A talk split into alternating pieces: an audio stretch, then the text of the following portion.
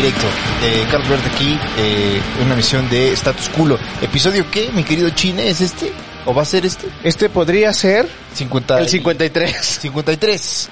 Episodio número 53 de este videoblog con micrófono visible, ya conocido para usted, Status Culo. Eh, una noche espectacular para mí. Estoy eh, de verdad ardiendo en placer de estar en compañía esta noche. Domingo de marzo. Con una figura que usted ya conoce, admira mucho, respeta, igual que yo, el maestro Arturo Rodríguez. Un aplauso, por favor, para el maestro. Claro, eso. Muchas gracias por invitarme. Ya sabes que pues para mí siempre es un privilegio poder coincidir contigo, poder platicar, y este también aprender mucho de tus formas de Maestro. reflexionar el mundo y de No, no, no, maestro, plantear por las cosas. El que aprende de aquí soy yo, maestro. Y No, le, no, no, no. siempre estoy muy agradecido de que usted se preste para, para platicar con nosotros los tontos, ¿verdad? Y nos explique y nos cuente cómo son las cosas y nos ¿Cómo diga, nos explique cómo va el mundo. Porque ahorita, el, la- la- el, el episodio pasado, eh, aparte siento como que es una buena, es un buen momento para hablar, ¿no? Como que los domingos en la noche se presta mucho para la plática, Sí. la discusión, el cotorreo. Sí, ya como más eh, la mente más relajada, ¿no? Del fin de semana ya. Antes de que empiece el estrés de, de los lunes, El domingo en la noche. dominguito en la noche. Pues Claro, aquí estamos, Master, a tus órdenes como siempre. Muchas gracias, maestro. Tuvimos aquí a Marcel, Marcel San Romá el fin de semana pasado. Nos platicó cómo está el tema en Ucrania y Rusia. Y nos quedamos muy picados al mismo tiempo. Se habló mucho de fuera de México, pero ¿qué pasa en el país, Master? ¿Qué No, va a pues, pasar? Pasan muchas cosas, maestro. ¿Qué va a pasar específicamente este próximo 10 de abril, si no estoy equivocado, en los Estados Unidos mexicanos, Master? Pues bueno, está esta cosa de la... No quiero ser despectivo. No, maestro. Está este ejercicio de la revocación de mandato. Sí. Donde pues habrá gente que irá a participar Ajá. para votar si considera que el presidente López Obrador se debe quedar o se debe ir de la presidencia. Ok, ok. Y ese es básicamente El ejercicio. El que se va- ejercicio. sí. Se va a llevar a cabo. El ejercicio lo lleva a cabo el INE Master. El INE, el INE con muchas complicaciones. Ok. este, de naturaleza presupuestal algunas. Ok, muy bien. eh, otras, eh, pues por lo mismo, por la falta de dinero, logística. Ujú. eh, Y creo que también una cierta, un cierto desgaste al que ha sido sometido el organismo electoral, pues por el discurso del presidente y del partido del presidente. ¿no? Por supuesto. Eh, Master, el, el, el ejercicio que se lleva a cabo, bueno, que se va a llevar a cabo, es eh, primero en su Sí. clase, ¿verdad? Sí, mira, yo eh, a veces, no sé, no quiero ser tan conceptual, luego No, Master, por favor. Me, me, me, No. me- me agarro monte, como dicen. Está bien, maestro. Este, pero mira, en, en, en las democracias eh, occidentales, desde el siglo XIX, ha habido históricamente dos, eh, do- y, y hablo así de, de estos dos siglos en concreto, Sí. eh, dos formas de democracia. ¿no? La democracia directa Sí. y la democracia representativa o indirecta. Indirecta. Ok. Creo que la mayoría de los países eh, y de los sistemas, de los regímenes contemporáneos, pues suelen tener eh, y privilegiar la, la democracia representativa o indirecta. Y, y esto tiene que ver con que, pues es más sencillo. Claro. Eh, tú como ciudadano eliges a un representante, que es un diputado local, federal, senador, Sí. y ese representante, pues es eso, el que te representa, el que representa a su población en el ideal, ¿verdad? Claro. Porque luego ya sabemos que pues, no es así. Exacto. Pero bueno, Exacto. ese es- ha sido el modelo más sencillo de, de operación política para los partidos y Claro. para los sistemas políticos de, de estos, de estos tiempos. Eh, sin embargo, en las últimas décadas ha cobrado una mayor importancia algunas fórmulas de eh, democracia eh, directa. La democracia directa tampoco es que sea algo nuevo, o sea, existe desde Roma. Claro. Existe quizás desde Grecia. Eh, hay hay formas de participación que inclusive sus nombres pues son son eh, latinos Claro, el plebiscito o griegos, el plebiscito de la plebe, me ¿no? imagino. Exacto, Claro. Consultar a la plebe. A lo- a lo que hoy en día ya eh, tiene otra connotación en- allá en el norte, plebón. plebe, la- la- los plebes, ¿no? Los plebes, que son los niños, Los. Pero en realidad la plebe, la, el, eh, la plebe, el plebiscito, pues es el pueblo. Claro. ¿no? El pueblo raso que no es eh, sociedad política, que Sí. no tiene una, es el pueblo en- en general. Sí. Eh, y, y en la Roma, pues bueno, la plebe era como la clase baja, ¿no? Claro, la perrada, perrada, Nosotros la perrada más que nada. Básicamente. Claro. La perrada también llora, Master. Así es. Y este, pero bueno, está el caso del plebiscito. Sí.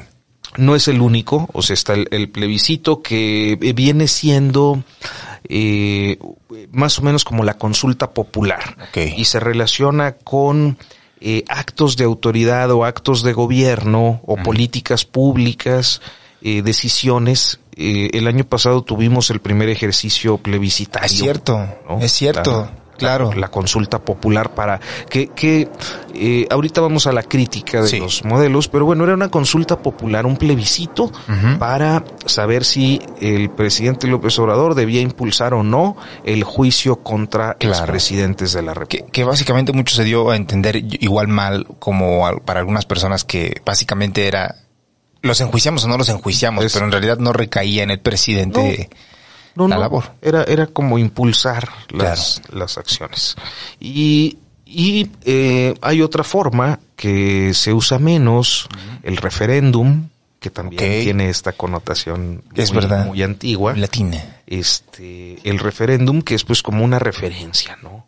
Eh, tiene como la misma raíz etimo- etimológica y los referéndum eh, tienen que ver más con leyes o con disposiciones Ah, eh, ya. normativas. O sea, se toma una decisión y después se pone a votación si la gente la acepta o no la acepta. Sí, por ejemplo, un referéndum que, que seguramente sería eh, una tremenda derrota para la progresividad de derechos. Sí. ¿no? Eh, imagínate que ponen a consulta si se mantiene la unión entre personas de un mismo sexo o no, se hace un referéndum Ajá. y es posible, eh, bueno, yo no sé, pero por las sociedades conservadoras que Claro. prevalecen en México, Podría pasar que podría pasar que no. Claro. ¿verdad?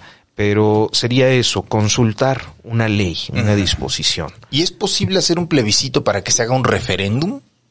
Mm, no, eh, eh, estas, esta, estos ejercicios eh, que en general se conocen como plebiscitarios, todos, este, eh, para eh, eh, activarse, requieren un número determinado de firmas. Ok. De, de ciudadanos que acreditan su identidad con el documento de identidad que es la credencial del elector. Sí. Entonces ellos firman y con la firma, este, alcanzando un determinado porcentaje de la población, pues entonces se acepta, se valida, Ah, eh, tiene bien. que pasar por el Senado, luego por la Suprema Corte y luego va la orden al INE para que haga lo que, Ok. lo que le corresponde organizar. Muy bien. Eh, es más o menos es el, el- el formato. Eh, en todo caso, lo que harías más que un plebiscito sería una reca- recabación de firmas Claro. para pedir que se consulte algo. Por supuesto. Sí. Y entonces está el referéndum que tiene que ver con leyes, Ajá. sobre todo, eh, con si estás de acuerdo o no con una ley. Sí. Eh, hay otra, otro, otro mecanismo de democracia directa que se llama la iniciativa popular, Ajá. que es cuando un grupo de ciudadanos se reúne y dice, este, queremos que haya una ley, vamos a suponer, eh, eh, tomando este tema de los derechos progresivos, Claro. eh, legalizar el aborto. Vamos a, a- a buscar que toda eh, haya una ley que norme el, el aborto. Sí. Entonces se consigue un determinado número de firmas y se somete a, a- a consideración del, del pueblo Del una pueblo. consulta si Ok. aprueban o no. Este, y luego ya va al, al proceso legislativo, ¿no? Ok. Eh, y eh, finalmente está la revocación de mandato, que es eh, una eh, es un mecanismo de resolución de crisis. Ok. Principalmente es eso, un mecanismo democrático para resolver crisis políticas. Cuando se presenta una crisis política, yo pensaría en esto. Si en 2015 o 2016, por ejemplo, eh, el país hubiera tenido las capacidades para realizar y, y, eh, no había no estaba normado, no, no existía en la ley, Claro. y hubiera existido la revocación de mandato, yo creo que en 2016 eh, Enrique Peña Nieto hubiera tenido que dejar el cargo. Sí, pues sí. Ya era, era insostenible en ese momento, ya había Sí, claro. pasado Ayotzinapa, ya había pasado eh, la Casa Blanca y luego todos los escándalos de corrupción relacionados. Es cierto. Eh, y ya, ya estaba Nochixtlán. Entonces, si en ese momento hubiéramos ido a una revocación de mandato, pues la crisis política que se había generado con la toma de calles por mucha gente inconforme, indignada, eh, con mucha eh, inquietud en las oposiciones al, al PRI, Claro. sobre todo de Morena, Sí. con, con muchas críticas por el tema de derechos humanos, eh, por todas las críticas del sector empresarial al tema de la corrupción, Sí. eh, pues seguramente se hubiera ido, ¿no? Hubiera sido una forma de resolver una crisis. Claro. Y entonces aquí ya vamos a la, a la, a la condición actual. Eh, pero no se llevó a cabo porque no existía, o sea, no era legal, digamos, llevar a cabo esto o no estaba como... No estaba en la ley. Esto es algo que hizo esta administración. Exacto. Empezando, empezando la, la, la nueva legislatura en 2018, que fue por ahí de, no me acuerdo si julio, agosto. Sí. Entraron un poco Antes de que llegara el presidente, ¿no? Así es. Sí, es cierto. Eh, ellos van impulsando y empujando este, estas iniciativas para crear los mecanismos de democracia directa y finalmente terminan aprobándolos ya empezada la administración. Ok. Este, López Obrador insistía mucho en que lo aprobaran. Claro. Yo creo que él tenía el cálculo político eh, de, de realizarlos él por primera vez por diferentes razones. ¿no? Claro. Eh, y era la primera vez que, o sea, él quería hacerlo eh, después de ciertos años en el cargo o por qué salió hasta el cuarto año de su mandato, Máster. No, creo que más o menos así está la, la norma. Ah, ok. Este, pero eh, creo que también el cálculo político no solo era por un tema de, de historicidad, ¿no? Claro, quería pasar. de pasar, otra cosa. sino que hay, hay también eh, algunos factores de pragmatismo político. Mm, Por ejemplo, eh, el año pasado, en el 2021, tuvimos la elección más grande de la historia eh, en cuanto a números de cargo. Ok. Este, fueron 15 gubernaturas, Cierto. fueron, no sé, como mil o dos mil, mil y pico este, eh, presidencias municipales, eh, 30 congresos locales, eh, la Cámara de Diputados Federal, que son 300 distritos. Entonces era una elección enorme. Claro. Y la única forma de eh, comprender eh, el momento del, del 18, del 21 es eh, pues bajo una fórmula de conservación De, de poder. Sí. Porque básicamente lo que sucede con el partido y las alianzas, la alianza que apoya al presidente López Obrador, es que por sí mismos no valen. O sea, es muy difícil que los candidatos de Morena ganen por sí solos si no tuvieran eh, la presencia del presidente. Entonces, de algún modo esto, eh, la consulta popular del 21 sirve para refrescar la indignación que había eh, en el 18. Claro. Que no se les olvide. Que no se les olvide que esos son los cabrones. Y hasta había como, ah, pues estaba usted haciendo, ¿se acuerda, Master? Como unas historias Ajá, de ajá. lo que estaba, lo que le estaba mandando la banda y había mucho como hasta la silueta del presidente por ahí, ¿no? Si votas por tal, sabes que estás votando por este güey. ya sabes quién. ¿no? Claro. Y- Hijo, Master. Entonces, más o menos eso. Ajá. Y ahora para la revocación me parece que tiene que ver con mantener los niveles de popularidad, porque el presidente López Obrador no tiene una crisis. No. Eh, no hay una población eh, mayoritaria indignada con su administración. Tiene un nivel de aceptación bastante alto, ¿no? Eh, sí, debe estar un poco arriba del 50%, quizás por ahí del 54, 55%, que es muy bajo para cómo inició. Estaba altísimo, hasta la banda le pasó hasta lo de la gasolina, yo me acuerdo, Sí. Master. No, pues traía el, el 80%. Estaba altísimo, Era, sí es cierto. eh, al inicio de la administración se ha mantenido en buenos niveles. Yo creo que lo de la Casa Gris y otros eh, eh, hierros que cometió en, Claro. en, el, en el mes de febrero, sobre todo, mes de, de febrero, eh, le bajaron, le bajaron puntos, Ya, pero sí arriba del 50. pero sí arriba del 50. Claro. Eh, que es un nivel que más o menos tenía eh, Ernesto Cedillo. ¿No? Ok. O sea, de ya. los presidentes, todos Órale. los presidentes ya para el cuarto año empiezan de bajada Sí nos contó eso la otra vez también. En el cuarto empezaba como ya, ¿no? el, el- el- la popularidad. Se acaba la luna de miel, como, Sí, ya. como le dicen. Ya es ahora sí, ya no mames. ¿no? Ya son cuatro años. Y Ya, es- ya, este, ya te, te metes el hilo dental acá en mi cara, ¿no? Ya se acabó el amor. Empieza. Claro. Entonces es, es un momento en el que eh, creo que la revocación le permite volver a campaña, porque en, en sí el ejercicio es innecesario. Sí. O sea, yo creo que nadie está cuestionando la legitimidad de su presidencia, No, no, no. ¿no? Eh, entonces llama a esta revocación lo que le permite mantenerse en, en la opinión pública, eh, le permite tener un enemigo a modo porque no tiene enemigos Sí. eh, de, de tamaño. ¿no? Sí, sí, sí. O sea, sus opositores son muy chiquitos. Claro.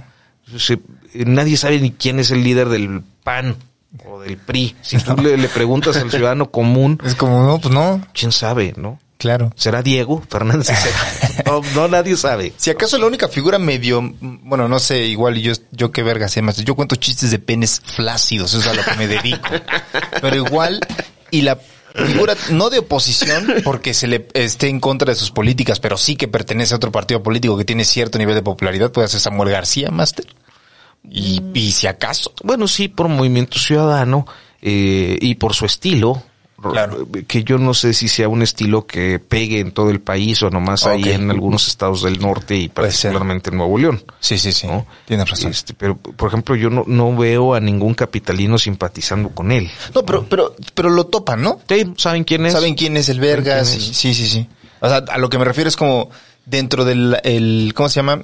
El, El espectro de la oposición. ajá, y dentro del el panorama político nacional, las únicas figuras que resaltan o que la mayoría de la gente topa son el presidente y este señor, ¿no? Seguramente, sí.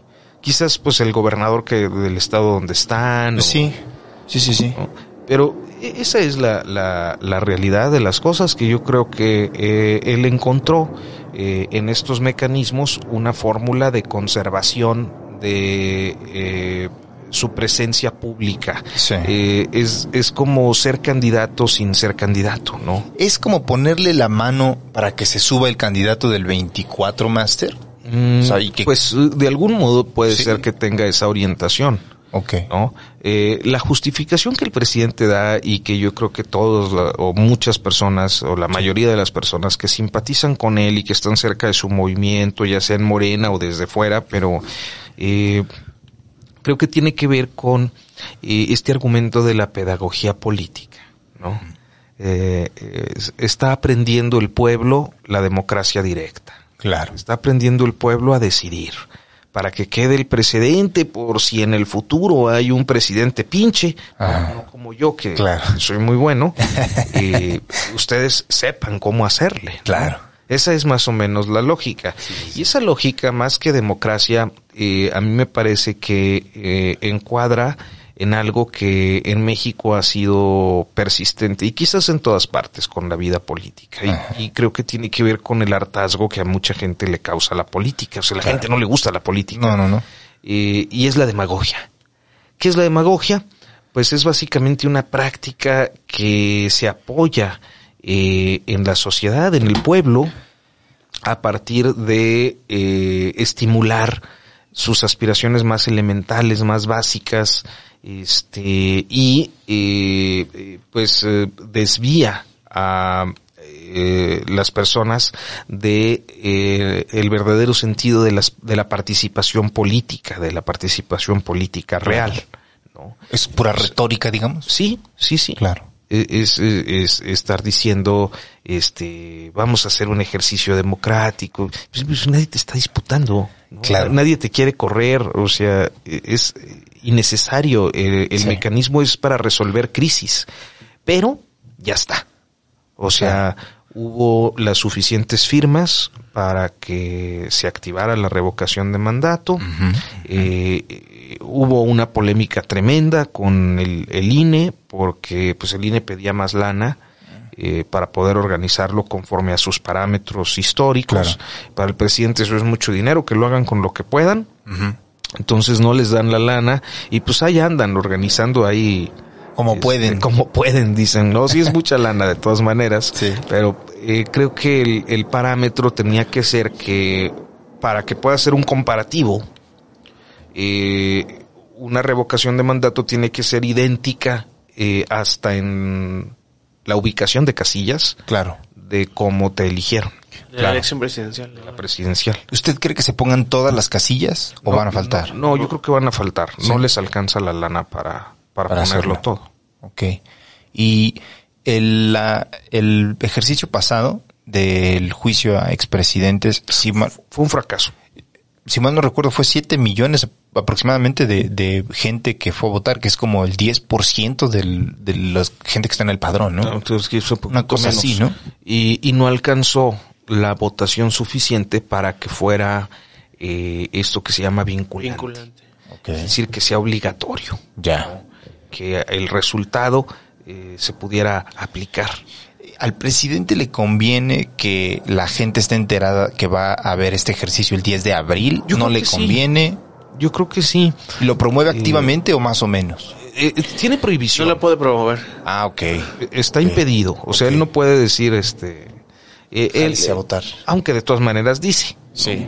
Eh, ya le han hecho varios exhortos de que no- Se calle el hocico. Sí, pero pues no. está en la ley, o sea, no es, no es, eh, pero, pero como está tan polarizado todo, entonces todo el mundo dice es el INE en contra de López Obrador. No, es- pues, está en la ley, ¿no? Claro. El, el objeto del escrutinio, pues no puede, no puede andar ahí haciendo campaña. Por supuesto.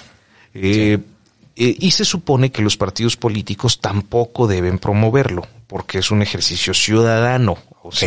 Esto no tiene que ver con partidos. En el ideal, pues, se trata de ciudadanos que están pidiendo un ejercicio, una votación, Claro. eh, y, y que los partidos por ley no tienen por qué entrometerse.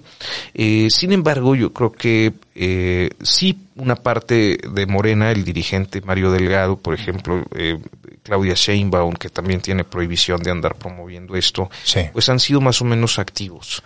Y eh, creo que un- una buena parte de los morenistas o de los López Obradoristas, inclusive sin estar en Morena, están buscando eh, organizarse eh, para promoverlo sin las siglas partidistas. ¿no? Claro. Este, Claro. Creo que, creo que por alguna razón consideran que necesita otro impulso de legitimidad. Así es como yo lo veo. Sí. Cuando se juntaban las firmas, recuerdo que aquí en el metro había banda eh, diciéndote, oye, eh, no sé si quisieras participar en las firmas para, para lo del proceso de revocación de mandato. No tenía ningún logo de ningún partido político y como yo recuerdo las veces que se me acercaron, lo hacían notar como si fueran, eh, estuvieran promoviendo la salida de el presidente. Y luego me enteré que eran como las bases de Morena que estaban en esta labor eh, de recaudación de firmas.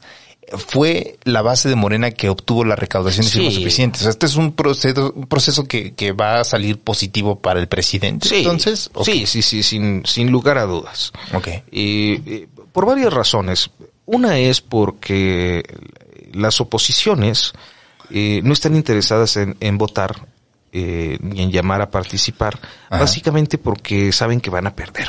Claro. Entonces, eh, si tuvieran la más mínima posibilidad de conseguir el resultado de que se fuera, Sí. pues estarían activísimos, Claro. pero no lo tienen. ¿no? Eh, entonces, ellos no van a participar. Creo que va a participar eh, la base militante de Morena, Sí. eh, los López Obradoristas que no estén en Morena, pero que están pues entusiasmados con claro. este con este presidente y con esta administración y el ejercicio va a ser abrumador, seguramente va a ser una votación altísima a favor de que siga, Claro. eh, con una votación bajísima Que a se favor vaya. de que se vaya. ¿Cree que sea más de los que votaron en la pasada o No. por ahí más o menos? No, no, no. Va a ser, va a ser un, un proceso más limitado en participación. Eh, eh, porque pues no tiene ningún atractivo. O sea, cuando, cuando tú votas, normalmente lo haces pensando en que alguien te puede mejorar las condiciones de vida. Exacto. Pero pues aquí ya está. Y ni siquiera existe una figura tal cual el que uno tenga en mente para decir, bueno, lo saco a este vergas y meto a este otro vergas. Exacto. Es Claro. Sí, entonces pues no para para aquellos ciudadanos que no están ni con uno ni con otro, pues tampoco es algo que Claro. particularmente les interese, ¿no? Sí, sí, sí. Este, de este, o sea, es básicamente darse un like en Facebook a su publicación. es lo que va a hacer. Y eso le va a servir de aquí al 24. Eh, ¿Usted cree que eh, hay algo que pueda pasar? ¿Qué, qué, qué puede pasar? Pues ya entrados en tema. Bueno, le sirve desde ahora porque hay que recordar que hay seis gobernaturas importantes, algunas de importantes, con importantes me refiero a, a los montos presupuestales y a la población que, que habita y a los intereses que puede haber en una región. Eh, hay eh, seis estados que van a tener elecciones este año. ¿Cuáles son, Master? Eh, unos que son un par de meses después de la consulta. ok. ¿no? De la revocación. Entonces, eh, también eso pues tiene un, un- un peso importante, ¿no? Sí. Eh, son Aguascalientes, a ver si los puedo decir por orden alfabético. A ver. Es, eh, si no ahorita pues así como salgan. Eh, Aguasca no, ya no salieron. Aguascalientes, Durango, ok. eh, Hidalgo, ahí la Ahí llevo. sí, ahí la va, va, va. Eh, eh, Quintana Roo, Tamaulipas, y me falta uno, este, que debe ser más chiquito, así como... ¿Qué, Colima? No, no, grandote, Oaxaca. Ah, ok. Este, es Oaxaca. Eh, son los estados donde habrá elecciones de gobernadores en junio y eh, pues eh, la revocación también es como Ayuda para posicionar a su, ayuda. Al candidato del partido. Claro, es como tener a- a- al presidente López Obrador a mitad de tu campaña electoral en tu estado, este, ahí jugando. en- Aparece su cara. exacto. Claro, como como en la, eh, como si hubiera una portada, ¿no? De una revista y él como que medio sale ahí tantito. Sí, sí, para sí. que la Se asoma, se asoma. Sí, sí, claro. Híjole, maestro. Me recuerdo también a veces cuando invitan a uno a abrir sus shows de comedia. Oye, pero te podemos anunciar a ver si si, a- si levantas tantito la la. Oh, yo te la quiero llevar a cada rato a notas sin pauta para que me levantes el rating porque nadie va. no más que no no no por favor. Este Que seas, seas mi López Obrador. Voy a ser su observador, maestro. Cada vez que usted me diga, voy a hacer una consulta para que la gente diga si vamos o no vamos, anotas en pauta y este, o nos quedamos aquí en, en, en status quo. Maestro, el, lo que se puede obtener de este ejercicio, am, ok, no le va a afectar al presidente. ¿Le va a afectar al- a la oposición el Sí. resultado de esto? ¿Con Sí. qué manera, maestro? Pues, pues primero porque eh, el presidente va a tener un argumento narrativo más Claro. de legitimidad. Por supuesto. Sí. Es decir, pues si no me pudieron sacar, Sí. eh, me están critique y critique, me hubieran votado en contra, pues ya el pueblo decidió, yo estoy, ¿no? Claro, Es, claro. es discursivo, pero le permite todas las mañanas estar, Claro. este, Es como residente, ¿verdad? El presidente, nomás está rapeando cada mañana ahí, diciéndole sus cosotas. a, Val- a, A J Balvin, a sí. Balvin, claro. Es, es- es buenísimo. A mí me da, hubieran dado Sí. ganas de hacerle uno para Loret. ¿Se escuchó, ¿se escuchó la, la, la rola, maestro? Claro. Está bien buena, La escuché ¿no? tres veces. O sea, porque dije, a ver, quiero, a ver, otra vez. Sí, sí, porque sí. Hay, hay referentes que a lo mejor yo no entiendo. Claro. Este, Pero a mí me gustó. a, a mí también, eh, Está buena. había unas críticas, hay una crítica muy, muy, ya, eh, ya me, ya desvié todo, pero. No, maestro, por favor. este, Hay una crítica al, al, al lenguaje, este, sexista, ¿no? Sí. Eh, eh, que, que dice cuando me, me voy a coger a la industria Sí, y hace varias- varias referencias se va a reventar los, los resortes, Los de la resortes, cama, que no se- sin pijama, dice. Este, Horizontal y vertical. sí, es cierto. Eh, mamaste más semen que, Sí. más semen que, que un condón. No, una cosa así le dice, sí, es cierto. Este, entonces creo que, creo que había, y pues en estos tiempos, eh, a veces las expresiones pueden ser este, Se tiene que pensar dos veces más. sí, Nosotros grabamos el otro día un capítulo acá. Shh, andaba yo bien preocupado, maestro. Le dije a Chino, oye, Manix, ya, bórralo. Córtame esto. Porque no sa- salió mal. Y ya Chino ya me hizo el favor acá de... O sea, es que luego uno no piensa, ¿no? Pero si estás rapeando, sí, lo Sí. haces con todo el dolo, ¿no? sí, Porque acá le diste, esto sí lo dejo, esto lo dejo. Cuando estás rapeando y escribiendo tu letra, tú eres tu propio chine también. que al mismo tiempo estás censurando. ¿no? Dices esto sí, esto no. Y cuando lo dejas todo, pues, ah, ya es tu pedo. ¿no? Pues es como cuando haces un show, ¿no? Claro, claro. Cuando haces un stand-up comedy, pues Dices, sabes. Esto, lo dejo, esto lo quito. Claro. Por eso me gusta más, porque hay más tiempo de pensar lo que uno va a decir. Y luego el podcast, todo el tiempo le estoy diciendo chido. Es que dije- me dije una burrada, se me pasó, no lo pensé. A mí, o, o sea, honestamente a mí, eh, eh, sobre todo ahora que han estado saliendo, hubo una polémica muy grande por eh, Raúl Olmos, el periodista de, de lo de la Casa Gris, eh, que hizo unos comentarios en, en su clase de periodismo en el CIDE y una chica alumna lo grabó Ok. y luego filtró, o sea, no filtró, sino que compartió El video. eh, la grabación eh, Claro. de audio donde él habla del asunto eh, y entonces hizo una polémica muy grande eh, porque en, en- entre periodistas que eh, luego es muy endogámico todo eso de los periodistas Ajá. pero sí una polémica muy intensa eh, por la ética o no ética de haber difundido una charla eh, de una clase Mm. y yo soy de la idea de que cuando uno habla en público, pues, pues es público, por- o sea, es definición, porque público. Exacto. Entonces estás expuesto. Y muchas veces me quedo muy preocupado, maestro, de Sí. las pendejadas que digo, especialmente cuando voy. este, porque siento que, que me van a sacar un clip en algún momento. Este pendejo, ¿no? Sí lo entiendo, maestro. A mí también me pasa eso. Luego, en, en la- Especialmente cuando voy al show de Don Peter, porque a veces creo que ahí me, me, me deschongo más. sí. o, o me río y Sí. el que se ríe se lleva más. Claro, eso sí, ya uno puede, le pueden cortar la cabeza por reírse más también. Esto ahí está ya más complicado. A mí también pasa. Me pongo bien nervioso y luego digo, híjole, mano.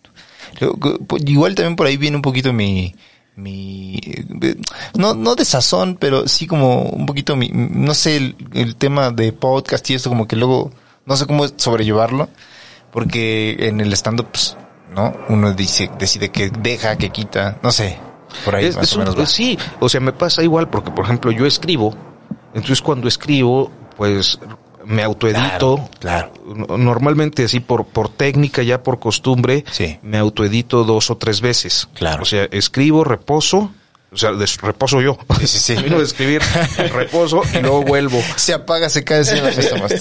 Es que dicen, dejaste reposar el texto. No, reposé yo, güey. O sea, porque estás ensimismado, ¿no? Claro, o sea, la cosa es que estás muy- ensimismado y ya no ves tus errores. Claro. Te- los normalizas. Entonces, si tú descansas un ratito, pues ya, o un día o lo que sea, pues regresas, ya ves y, y- Editas. editas. Y luego pasa por las manos de, de un editor en jefe, Ajá. de un editor eh, específico. Claro. Y luego de un corrector. Sí. Entonces ya cuando sale mi trabajo, pues ya está Ya pasó por ya.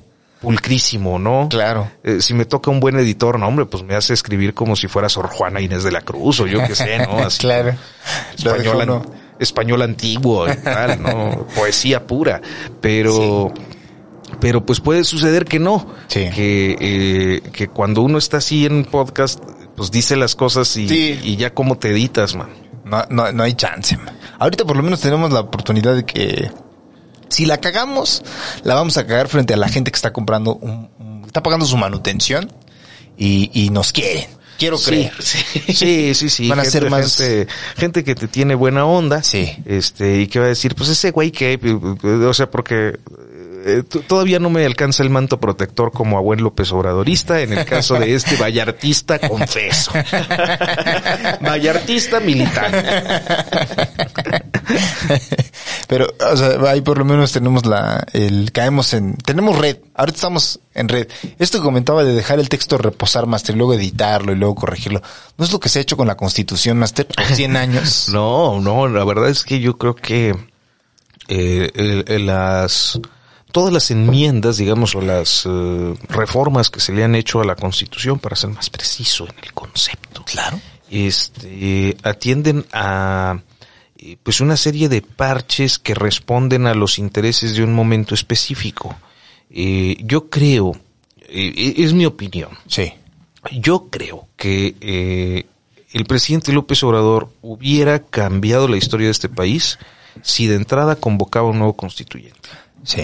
O sea, si, si verdaderamente esto fuera un proceso de transformación, debió convocar a, un, a una nueva constitución, porque la que tenemos es ya una cosa parchada, Vieja. vieja y sí hay, hay reformas importantes, pero me parece que ya es un, un texto muy desarticulado, muy desilvanado, que tiene Sí. un montón de derogados, este, de modificados, cambios que eh, no, no sé cuál podría ser en este momento un, un artículo o una norma eh, anquilosada, porque pues, hay muchas reformas, pero me parece que hubiera sido bueno darle una organicidad y, y- y- y un Sí. nuevo documento constitucional al país. Él habló de eso, ¿no? En un, donde... En algún momento, eh, ¿sabes qué es lo que creo?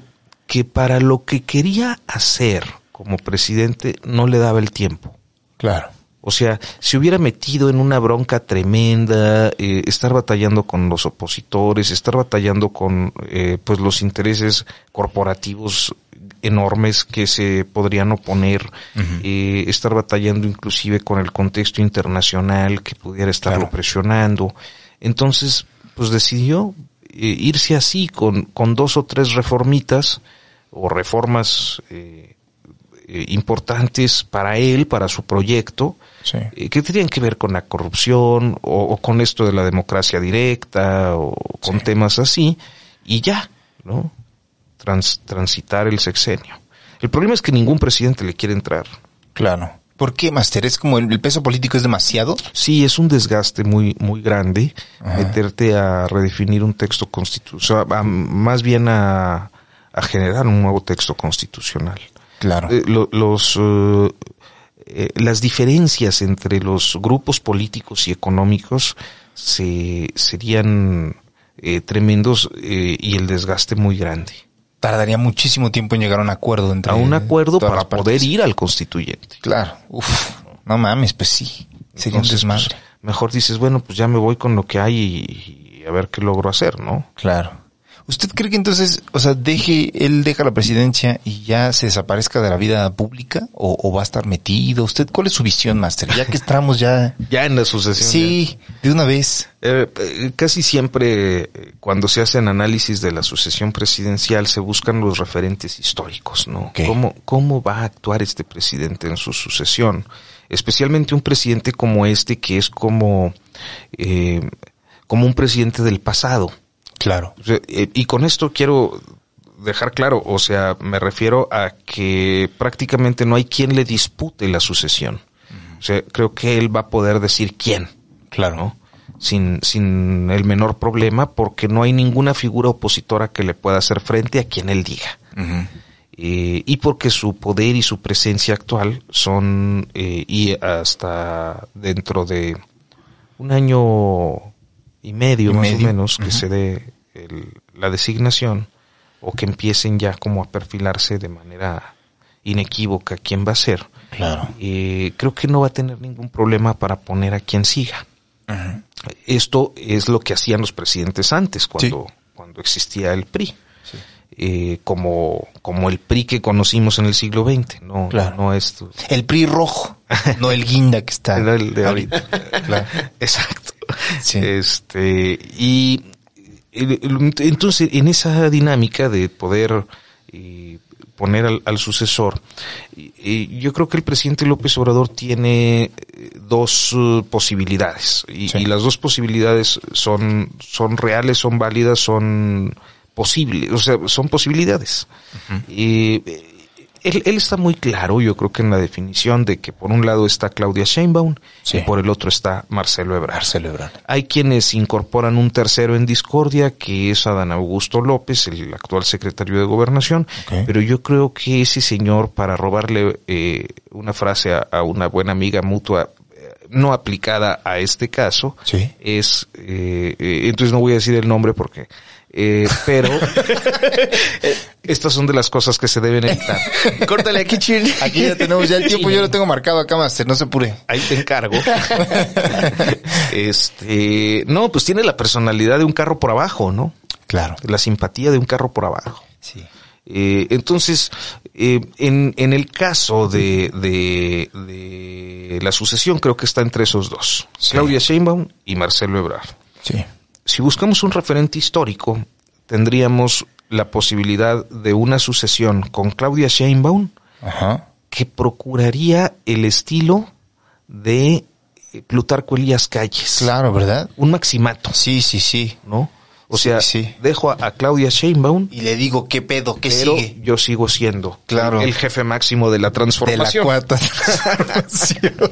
claro. ¿no?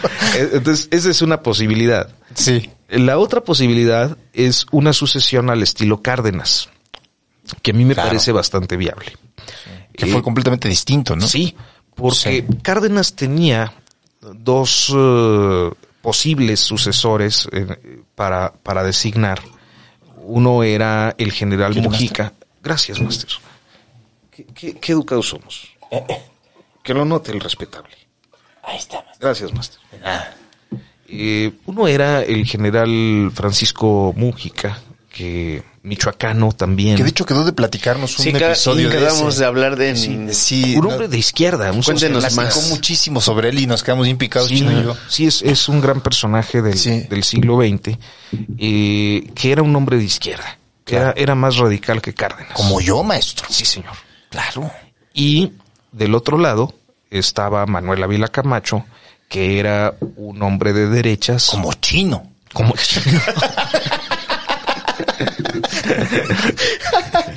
Como Coco Celis. Como Coco. Celis, claro. Oye, ¿por qué siempre dicen que Coco Celis es, Es que es, es sinarquista, maestro. Goku sí se va a un extremo impresionante. es que tiene como este tema de que ya no se pelea con nada, entonces siempre se cuadra ante la ley, ¿no? Y su lema es cuádrate a la ley, siempre dentro del margen de la ley. Ese es. Coco Celis. Coco? Un saludo a nuestro buen amigo Coco. Que hoy en día ya más que un ser humano, maestro, un concepto definitivamente. Un concepto. Coco Celis. Sí. Muy sonado. Y millonario además. No, por supuesto. Eh, el, el asunto de dejar a Ávila Camacho respondía a un momento eh, global, Sí. que era la Segunda Guerra Mundial. Claro. Y la necesidad de tener a un interlocutor eficaz con un gobierno que no quería comunistas cerca. Es decir, el de Es Estados cierto. Unidos. Entonces, el general Cárdenas, yo creo que con, con, con todo su pesar, dice pues que sea Ávila Camacho, porque es el que puede tener una buena relación con los gringos, y no es de izquierdas, y, pues Mújica era imposible. Claro. Eh, si trasladamos el, el momento a lo que estamos viviendo hoy, yo creo que tendrías que tener una decisión así. Una decisión que te permita tener un eh, presidente en México capaz de navegar en el mundo, eh, en un mundo que, bueno, ya no está al borde de la guerra, Ya está. ya hay una guerra. Claro. Eh, una guerra que tiene a todo mundo eh, en, en estrés constante Sí. porque, porque el señor Vladimir Putin es eh, rudo. Claro, master. Y cuando amenaza, no, Sí. no anda pendejeando, ¿no? No, No, no. te voy a matar, güey. No, de verdad él va y a la yugular, master, a la medianoche te agarra, ¡pum! Entonces, este, estamos en una situación Sí. que aún resolviéndose, eh, como todos quisiéramos, ¿verdad? Todos tenemos así Sí. como la de que ya se resuelva, que le den Crimea y sus pinches provincias y ya no, Que se, que se acabe todo el pedo. no haya guerra mundial y tal, ¿no? Sí. Eh, eh, creo que eh, las tensiones van a continuar porque no solo es Rusia-Ucrania. Claro. O sea, hay, siempre hay situaciones en Medio Oriente, Sí, siempre sí, China sí, termina viéndose ahí como... Es cierto. Se necesita como cohesión en Occidente, master. Exacto. Y eh, Ebrard puede por ahí. Y pues no le mandas a un socialista, a- en este caso, eh, pues a, a alguien como Claudia que no sabes cómo se va a mover porque Claro. pues tiene una formación más eh, izquierdosa, digámoslo así, que Ebrard, que es esta izquierda progre, Claro. internacionalista, muy, Sí. eh, muy bien conectado con los demócratas en Estados Unidos, Sí. con muchas relaciones en Europa. O sea, es un tipo con Sí. se apellida Ebrard. Ebrard. Casaubon. Tiene estos apellidos de los que hablábamos, ¿no? Sí, Que era de sí, sí. que suena música de cámara cada vez Sí, que se hoy- escuchan los apellidos. Hoy, hoy, eh, me- es que me, no se da cuenta uno de cada cosa. Hoy eh, hice un guion Ajá. o unos, una escaleta, digamos, Ok, ok. para los live que hago los lunes. Y no es que esté promoviendo mi canal, Por favor, aprovecho no, para por que favor. visiten Notas sin Pauta, Pauta sin pauta, YouTube. por favor. Todos los días, pero en particular los lunes tenemos un live que hago yo.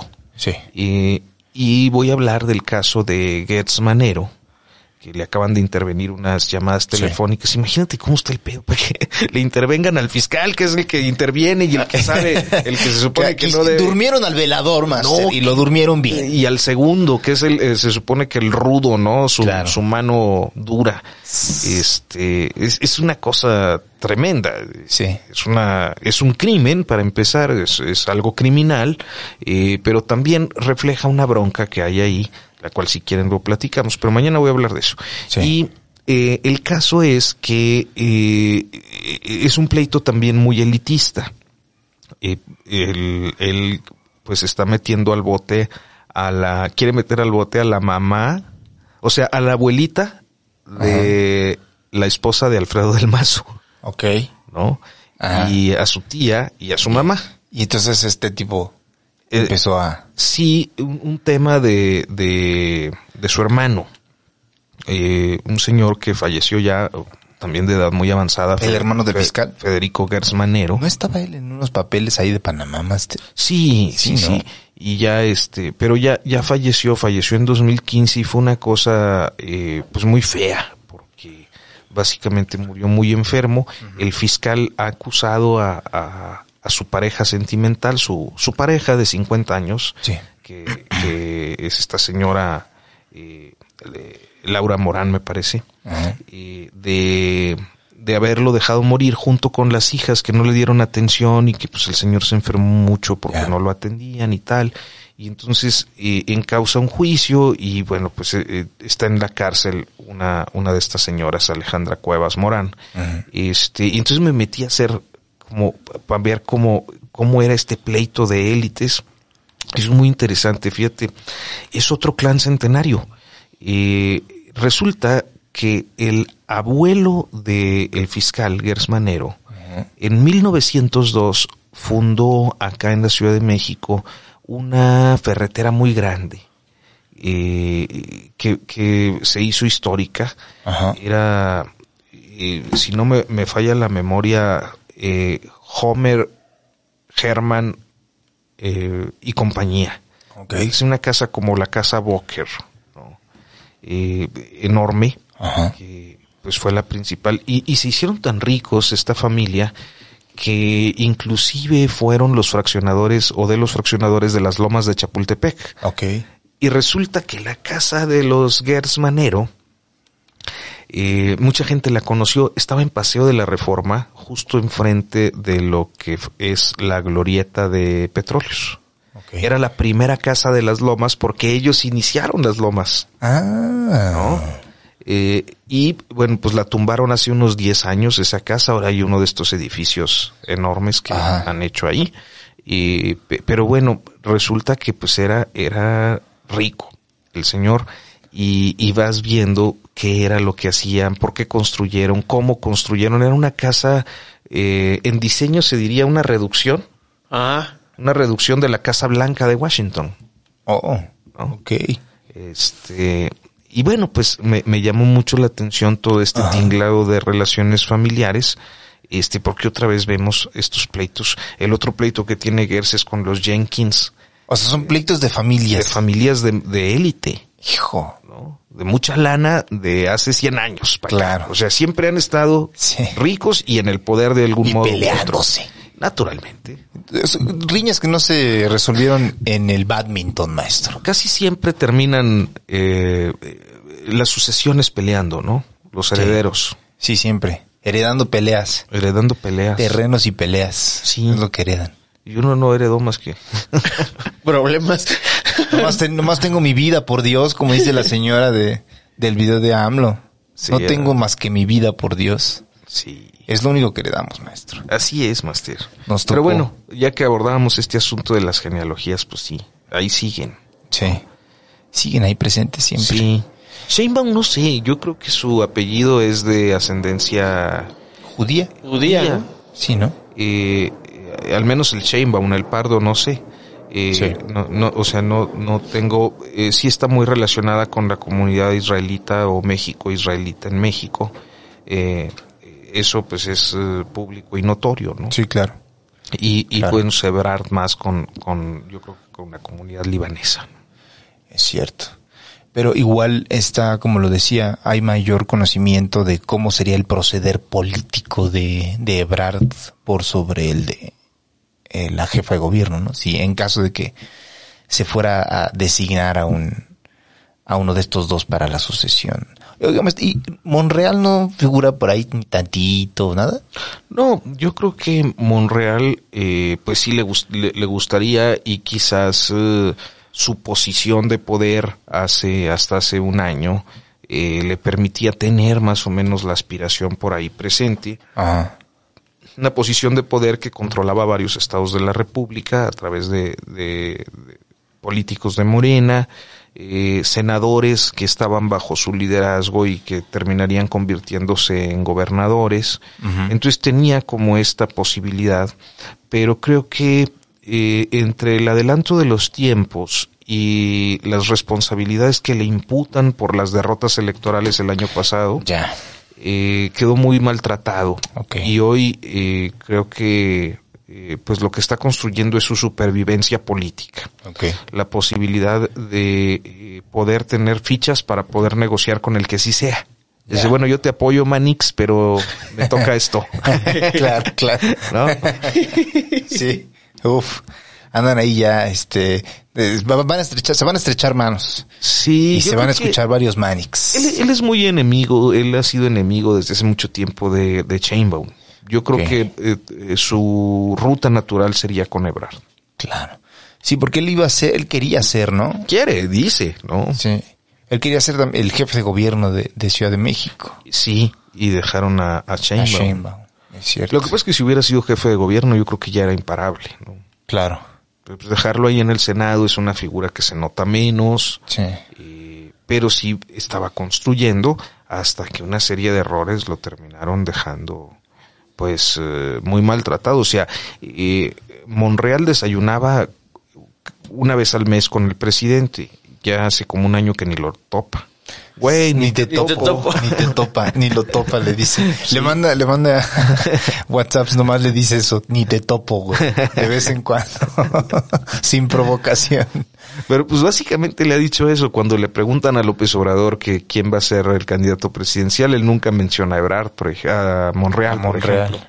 Este, entonces, e- ese tipo de, de, cuando se metió ahora en la bronca esta de, con el gobernador de Veracruz, que sigue, una bronca muy, muy rara porque uno de los colaboradores de, de Monreal está acusado de matar a un cabrón político de Movimiento Ciudadano en Veracruz A la verga. lo meten al bote y entonces Monreal acusa al gobernador de una venganza política, go- gobernador morenista, Cuitláhuac García. Ah, o sea, está pelea, él sí te pelea. Eso, eso se dedica a Monreal, a pelearse. Sí, y, y- y además sí, sí, sí sabe pelear. Ah, bien. Sí ha hecho llorar a varios.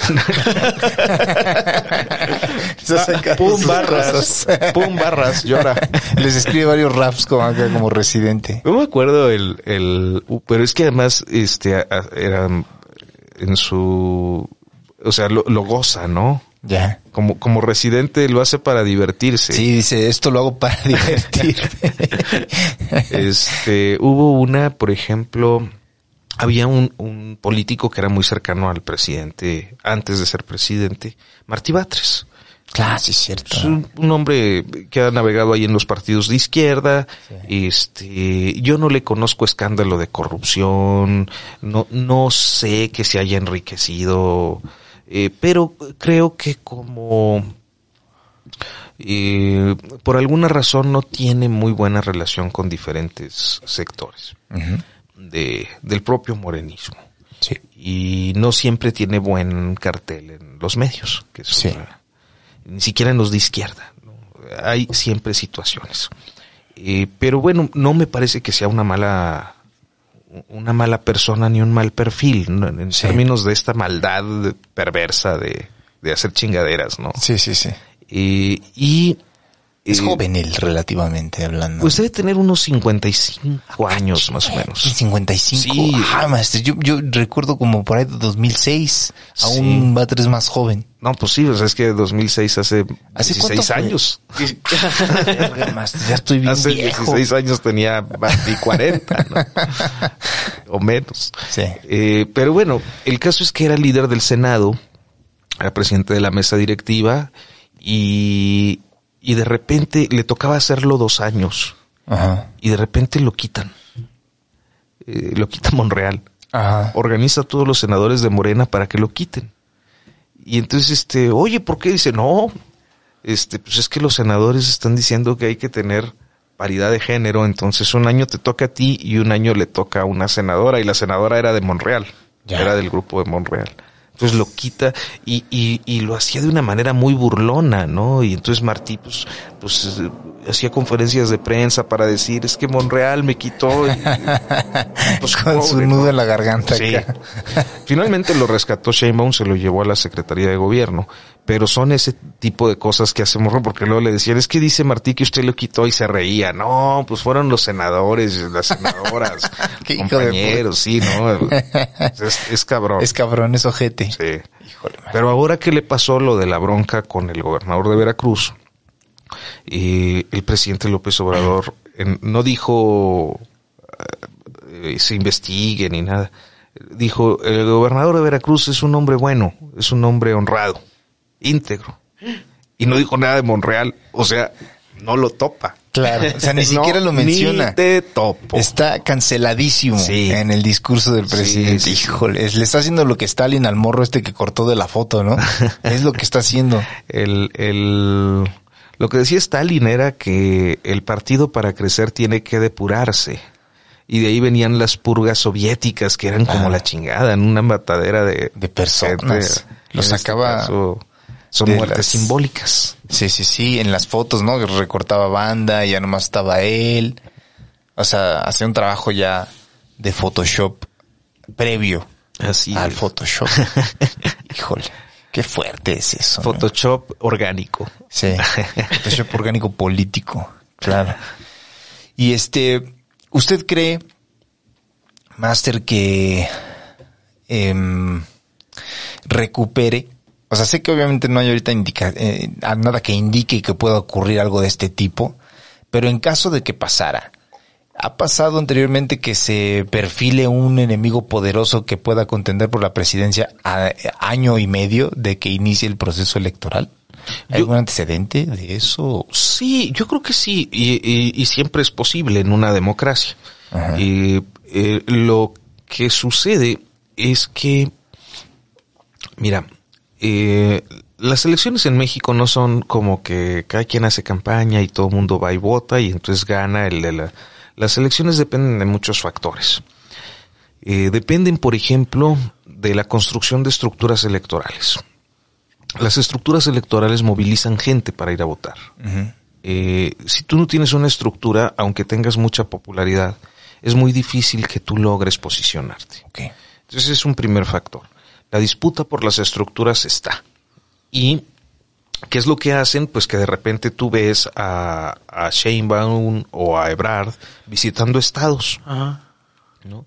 ¿Qué están haciendo? Están construyendo sus estructuras. Están pactando con liderazgos regionales o estatales que les permitan tener un- una base de apoyo si son candidatos. Entonces es un primer elemento. Un segundo elemento es que para esas cosas se necesita dinero. O sea, no, no, no es nada más el compromiso de palabra y yo tengo 50 mil personas que van a movilizar gente para el día Claro. que sea la elección, sino que todo eso cuesta. O sea, cuestan las 50 mil personas y cuestan la gente que vas a movilizar. Pues de- dependiendo de cuánto cuesta el voto, pero pues eso se paga, ¿no?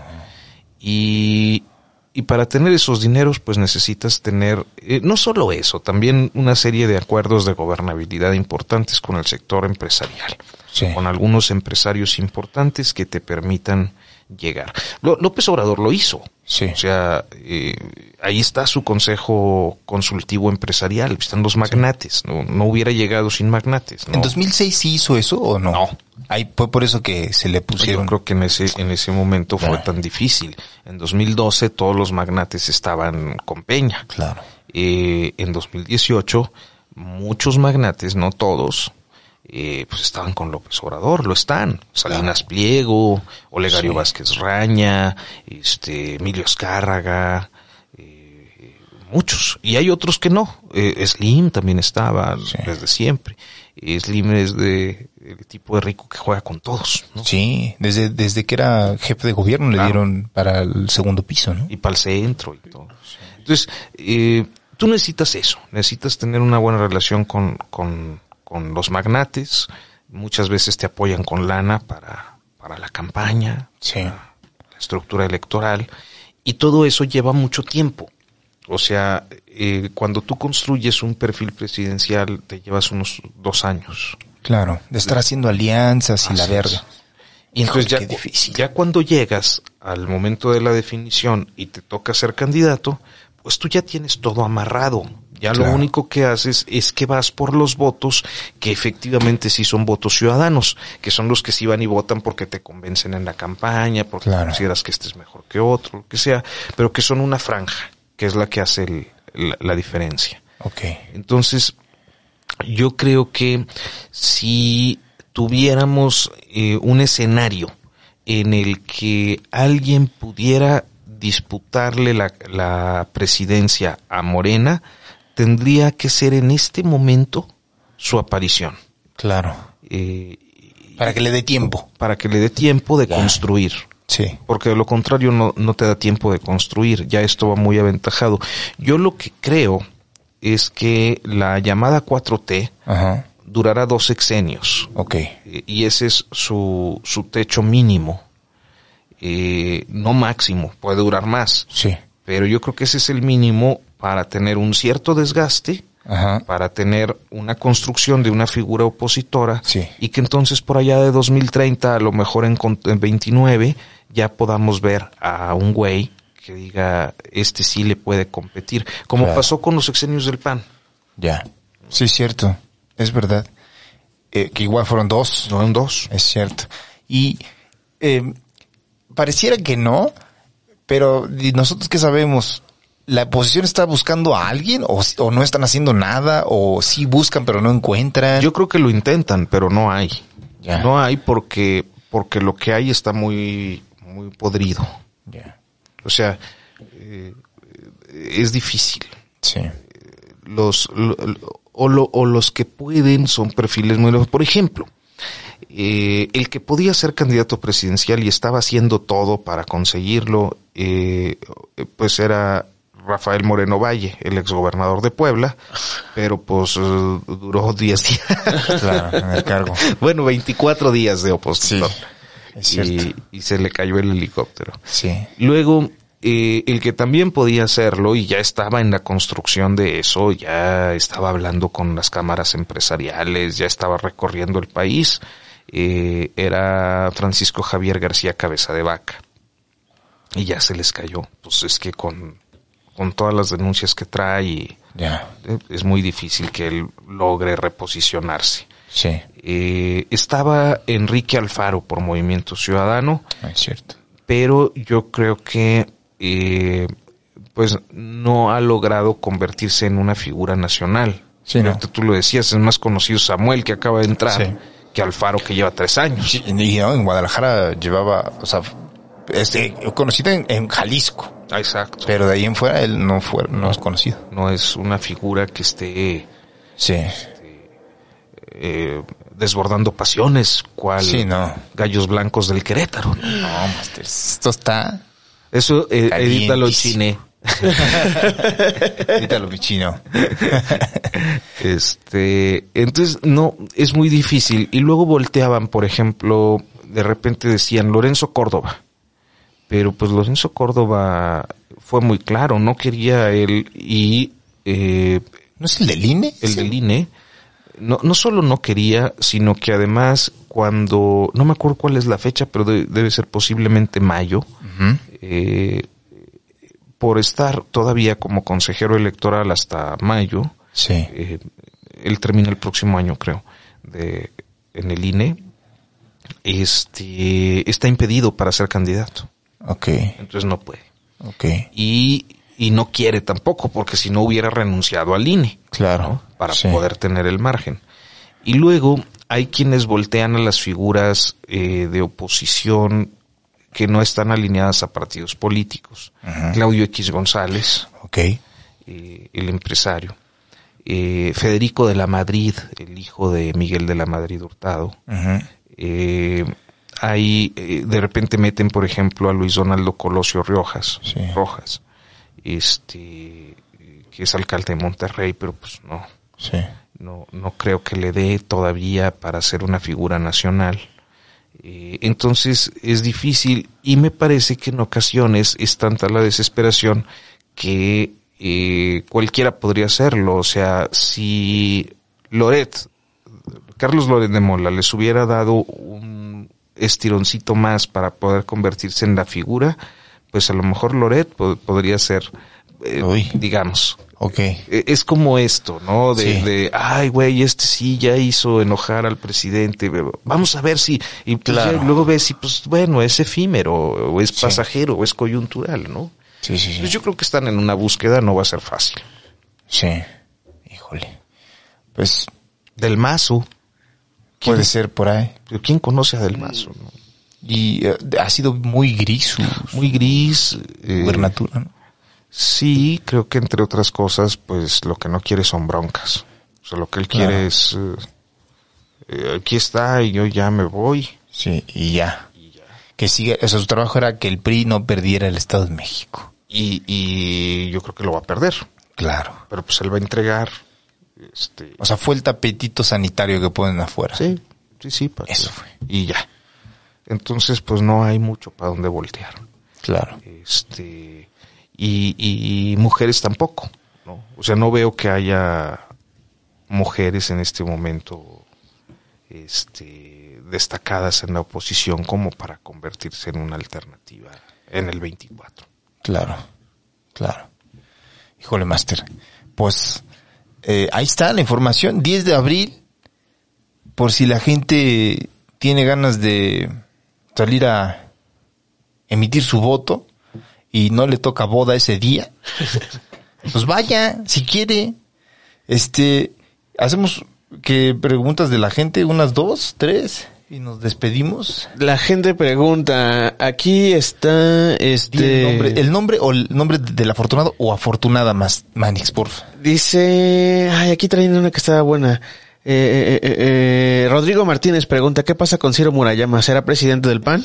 No, no creo. No creo, no, no me parece que esté en sus, en sus órbitas de intereses. Creo que en todo caso, pues sería, un- ni en el PAN lo permitirían. O sea, porque también eh, luego tendemos a, a minimizar a, a- El racismo del pan. a los partidos, ¿no?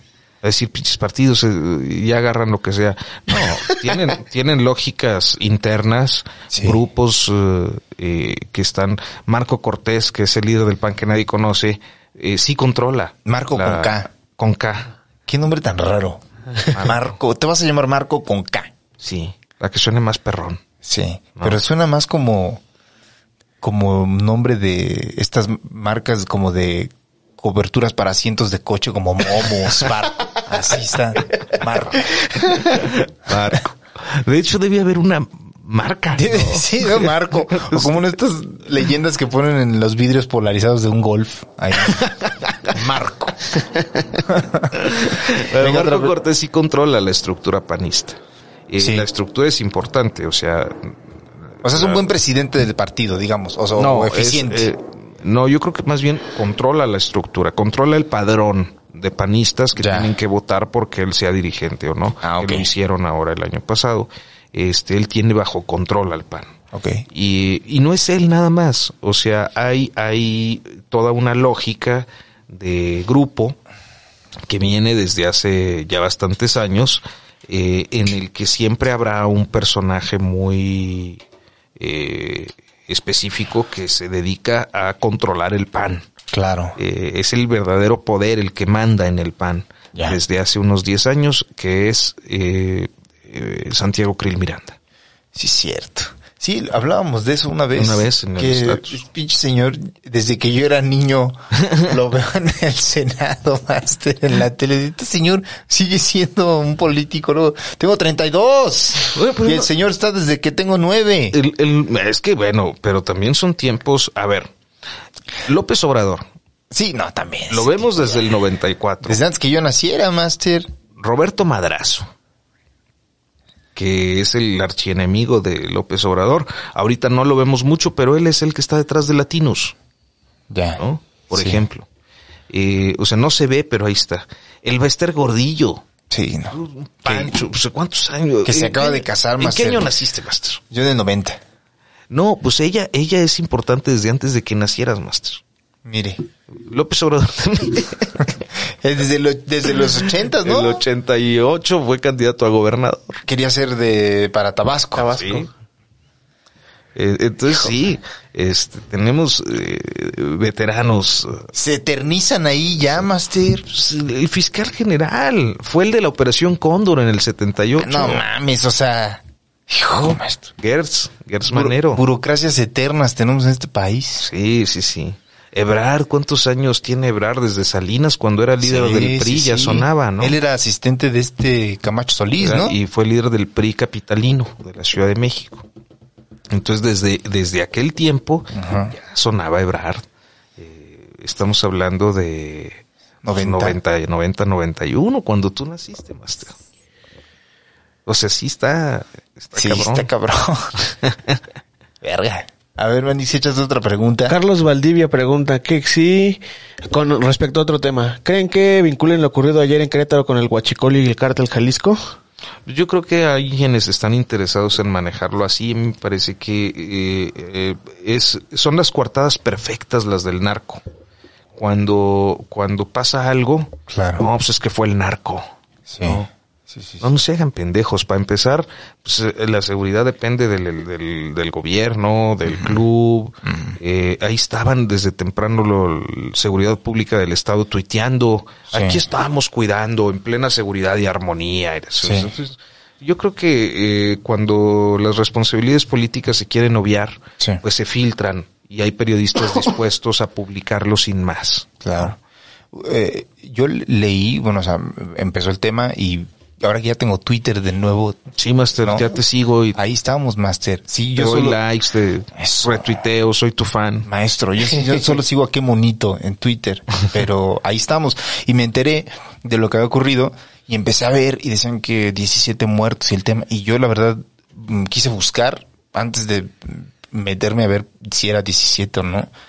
Y había muchas fuentes que decían que no habían fallecidos. Y hoy en la conferencia de prensa, el gobernador, igual que, bueno, no sé qué Sí. tan confiable sea, dijo que no había. Dicen que no hay, es la posición oficial. Hay gente que está diciendo que sí hay, que no, que no, que están ocultando información.